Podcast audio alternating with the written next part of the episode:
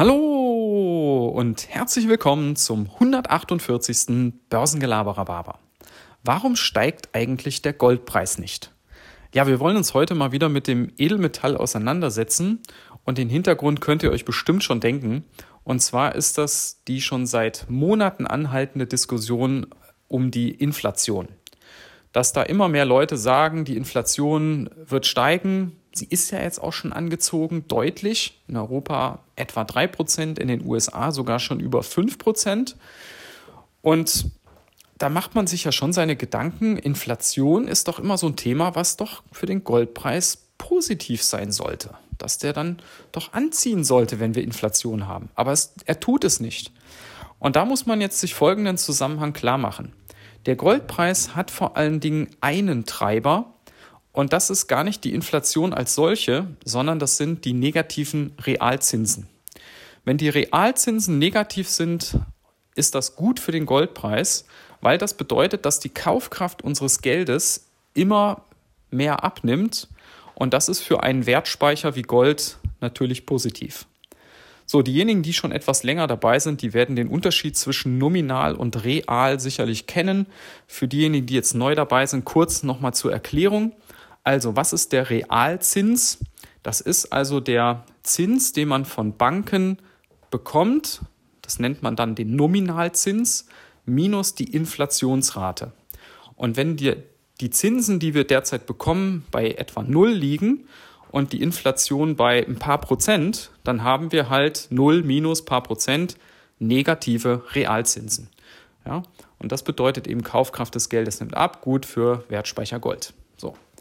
Aber die Frage ist ja jetzt, warum steigt dann Gold nicht, wenn wir doch negative Realzinsen haben? Und das liegt aus meiner Sicht an zwei Punkten. Das erste ist, dass man nach wie vor nicht weiß, ob diese Inflation tatsächlich nur zeitweilig ist oder ob die dauerhaft sein wird. Die Notenbanken behaupten ja, dass das nur temporär ist und sich relativ schnell wieder erledigen wird. Deshalb wollen die ja erstmal nichts an der Zinsschraube drehen. Aber mittlerweile ist man sich da auch nicht mehr so sicher. Und das Zweite ist, wenn die Inflation hoch ist, dann wird natürlich irgendwann die Notenbank auch reagieren müssen und die Zinssätze eben anheben. Und je höher die Inflation jetzt ist, umso größer ist die Gefahr, dass sie das früher als später tun werden. Und eben auch vielleicht kräftiger, als mancher dann so vielleicht gedacht hat vorher.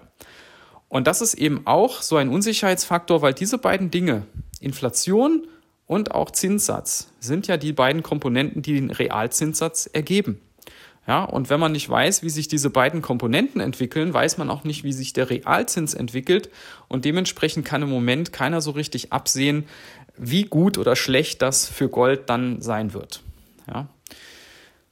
Die gute Nachricht ist aber an der Stelle, ähm, dass wenn man sich die Goldminen anschaut, dass es da mittlerweile wieder ein paar schöne Schnäppchen durchaus zu ergattern gibt. Ähm, gerade weil auch die großen Goldproduzenten, wie zum Beispiel eine Barrick oder eine Newman, mittlerweile wieder recht üppige Dividenden von über 3% zahlen. Und das ist für Minenwerte schon wirklich sehr nennenswert.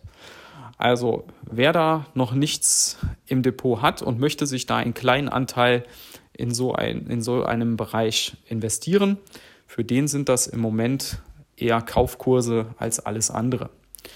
Ich persönlich glaube tatsächlich auch, dass mittelfristig der Goldpreis wieder anziehen wird. Aber wann das sein wird, kann, kann niemand sagen. Wir werden es abwarten müssen. Ja, in diesem Sinne wünsche ich euch einen schönen Resttag und bis dann. Ciao.